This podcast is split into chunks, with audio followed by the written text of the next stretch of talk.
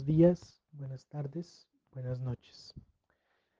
Espero que se encuentren muy bien y el día de hoy estaremos compartiendo nuestro último podcast que hace referencia al capítulo número 6, que eh, se llama La responsabilidad social con el medio ambiente o con el ambiente.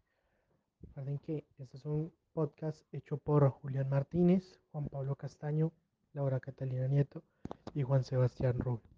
Así que iniciaremos. Bueno, el tema de hoy es muy fundamental ya que hace parte de hoy en día de una de las como tales eh, tradiciones que se están manejando en el mundo y es de que debemos ser comprometidos con el medio ambiente.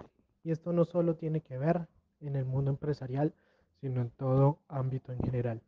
Si queremos ser personas de bien, si queremos tener sostenibilidad en el tiempo, debemos colaborar con el medio ambiente. Debemos tener prácticas empresariales, prácticas personales o prácticas familiares en las cuales veamos como tal esto como un sinónimo de mejora, como un proceso en el cual vamos a ir creciendo continuamente y debemos como tal ir implementando en nuestra sociedad. Si bien es cierto, muchas veces nos quejamos de todos los, eh, como tal, daños que hacen las multinacionales en las diferentes partes del mundo, principalmente acá en Colombia, pues somos nosotros las personas encargadas realmente a hacer de que esta situación cambie.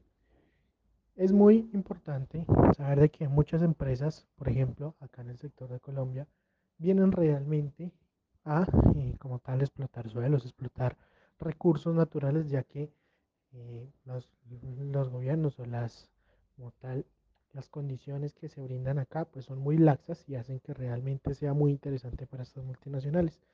Si realmente nosotros nos unimos como personas, como pueblo, como lo que somos, realmente podemos darle el cambio a, nuestra, a nuestro mindset, a nuestra forma de actuar. Porque finalmente nosotros somos los consumidores de esos mismos productos que realmente eh, ofrecen esas empresas o, o demás instituciones. Pero acá también venía el punto que lo toqué anteriormente y es el tema personal. Muchas veces nosotros nos quejamos de las industrias y demás, pero no nos hemos dado cuenta que nosotros también eh, aportamos ese granito de arena en mal sentido a crear un mal ambiente. Realmente no tenemos buenas prácticas y esto nace realmente desde los cimientos que se dan en casa, incluso en las mismas instituciones educativas donde se va a ver como tal un control más efectivo, donde se debe tener una educación más selectiva en este caso y realmente tener desde pequeños ya un control sobre este tema. Acá vengo también a tocar un tema particular en el caso de las bolsas plásticas. Ustedes saben, hoy en día y hace mucho tiempo, o, no mucho tiempo, hace dos años acá, vienen diciendo que realmente los océanos están eh, inundados de plástico, que están muriendo muchos animales por ello y demás. Es acá donde también entramos a realmente debatir qué estamos haciendo en pro del cambio de eso. Estamos viendo que realmente hay productos que es necesario el uso del plástico en ellos o podemos como tal reemplazarlos por un, por un producto similar o por un empaque diferente y que tenga pues una ergonomía adaptable al medio ambiente. Y investigando un poco, eh, realmente encontré que acá en Colombia se está tocando un tema muy importante y son muy pocas las empresas que realmente lo están instaurando. Y gracias eh, a estas investigaciones también nos podemos dar cuenta que en la familia de nosotros, incluso no muy lejano, ese, es ese contexto, se están produciendo bolsas como tal a base de maíz. Y son bolsas que se están haciendo pruebas realmente científicas porque en diferentes partes del mundo también lo han adaptado para que tienen como tal un diferencial, pues que por políticas como tal empresariales no podemos revelar en este podcast, pero son cosas que realmente valen la pena eh, resaltar y debemos fomentar ese, esa iniciativa para que realmente cambiemos como tal todo nuestro nuestra cadena de valor en base a los productos y en base también a, las, a los empaques que ellos mismos suministran. Entonces me pareció muy buena idea traerlo acá al podcast para saber que realmente si podemos reemplazar el plástico, que, que pues es un, es un como tal un material que afecta tanto y que realmente vemos que la gran mayoría de cosas eh, pues son, a, son producidos con plástico y también sus empaques vienen con fines de ello, pues creo que también podemos comenzar a innovar en otros sentidos. Es cierto que estos empaques son muchísimo más caros y hace que el producto, que el costo, todo sea como tal un incremento. Pero qué bonito que nosotros nos pongamos la mano en el corazón y realmente compremos cosas que nos benefician a todos en, sí y no comprar porque pues realmente está siendo económico, sino también nosotros aportar desde ese lado. Muchas veces nosotros vemos y decimos, no, porque eh, estos productos plásticos no, no los acaban, pero el día que lleguen a, poner otro producto eh, como tal derivado del plástico o que supla las mismas funciones, pero sea mucho más caro, nosotros somos los primeros en decir, no, yo no compro eso porque es demasiado caro. Entonces acá hago como tal un, una referencia de que debemos tener también una mentalidad de aportar a la sociedad. Ya hablando sobre el sistema de responsabilidad ambiental en el sistema de gestión, este sistema de gestión ambiental se ve en tecnologías limpias, que son procesos y máquinas que generan el menor impacto posible en el ambiente. En ecoeficiencia, que es el uso eficiente de los recursos naturales como lo son el agua, la energía y la materia prima.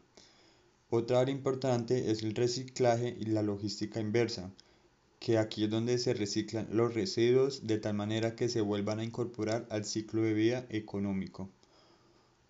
Otro factor que hace parte del sistema de gestión ambiental es el marketing ecológico, donde se investigan los gustos y preferencias del consumidor verde para ofertar productos que satisfacen sus necesidades. Y ya por último eh, tenemos la certificación ambiental, que es el control de los impactos ambientales por medio de un proceso de mejoramiento continuo basado en estándares internacionales. Dentro de las acciones de compensación y mitigación que utilizan las empresas para resarcir sus, sus externalidades negativas se encuentra el comercio internacional de emisiones, el cual es regulado por el Protocolo de Kyoto de 1998 este protocolo creó mecanismos para que las emisiones de gases de efecto invernadero se disminuyeran, por lo menos frente a las que se generaban en el año 1990. Estos mecanismos son comercio de emisiones, donde se compra y venta de permisos de contaminación a otros países. También está el mecanismo de desarrollo limpio, que son proyectos en países de desarrollo. Y también está la aplicación conjunta, que son proyectos en países de desarrollo. Ahora un tema a hablar es la ecoeficiencia. En el sector privado, en, el, en especial en las empresas, siempre han buscado estrategias que le permitan ser más eficientes y por ende más productivos, donde se busca disminuir los gastos y los costos que generan sus operaciones, para así para que sean mayores sus ganancias. Existen muchas vías que se pueden utilizar para alcanzar este logro. Una de ellas es disminuir tiempos de producción, adquirir materias primas baratas, trasladar los centros logísticos para que estén lo más cerca posible al cliente.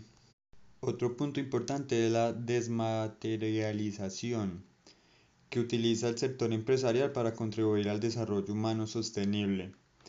Eh, esta, esta puede ser explicada desde la racionalidad con la que los consumidores ayudan a la sostenibilidad por intermedio de sus decisiones de compra. Digamos, otra parte que podría implementar las empresas es el reciclaje, ya que digamos las empresas debido a sus procesos de producción que tienen generan mucha contaminación al medio ambiente, generan muchos desechos y estos desechos al no ser tratados se convierten en basura, lo cual causa, causan un daño al medio ambiente. Entonces una de las técnicas que se podría implementar en las empresas es el reciclaje de los de lo que queda restante de los productos que realizan. Otro punto a tener en cuenta es la ecoconducción. Son medios de transporte pues, que necesita cualquier empresa para llevar sus productos desde la fábrica al cliente final. Eh, este transporte se ha convertido en una de las funciones vitales para el proceso de logística de una empresa, pero a su vez eh, estas actividades son una de las que más contaminan el medio ambiente porque causa emisiones de dióxido de carbono y otros gases que son perjudiciales para la atmósfera.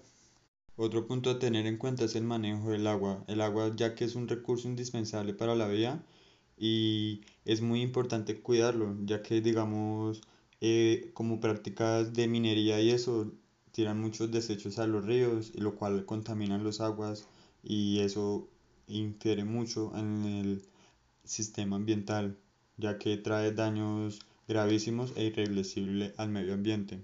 Por eso los manejos de agua tienen que ser bien tratados para que el agua tenga un proceso óptimo en el cual se pueda, eh, ya que digamos en el sector agropecuario es, el, es uno de los sectores que más contaminación hacen al agua debido a los químicos que utilizan para tratar las plagas de los productos que producen. Otro punto que la empresa puede tener en cuenta es la logística inversa.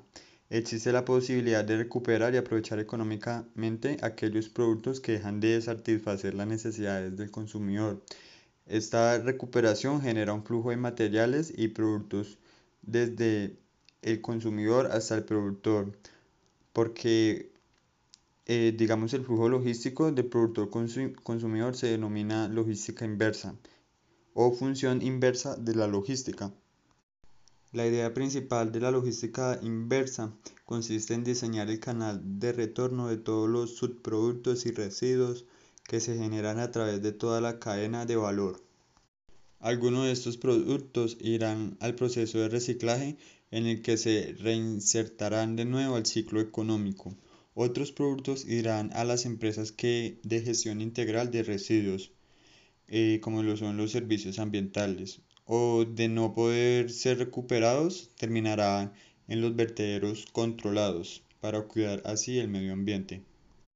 De esta manera se contribuye a recuperar muchos residuos para cuidar el medio ambiente y son procesos que pueden utilizar las empresas para mejorar la calidad de vida de futuras generaciones y asimismo cuidar el medio ambiente en el cual vivimos. Muchas gracias por su atención y nos veremos en un próximo capítulo. Hasta luego.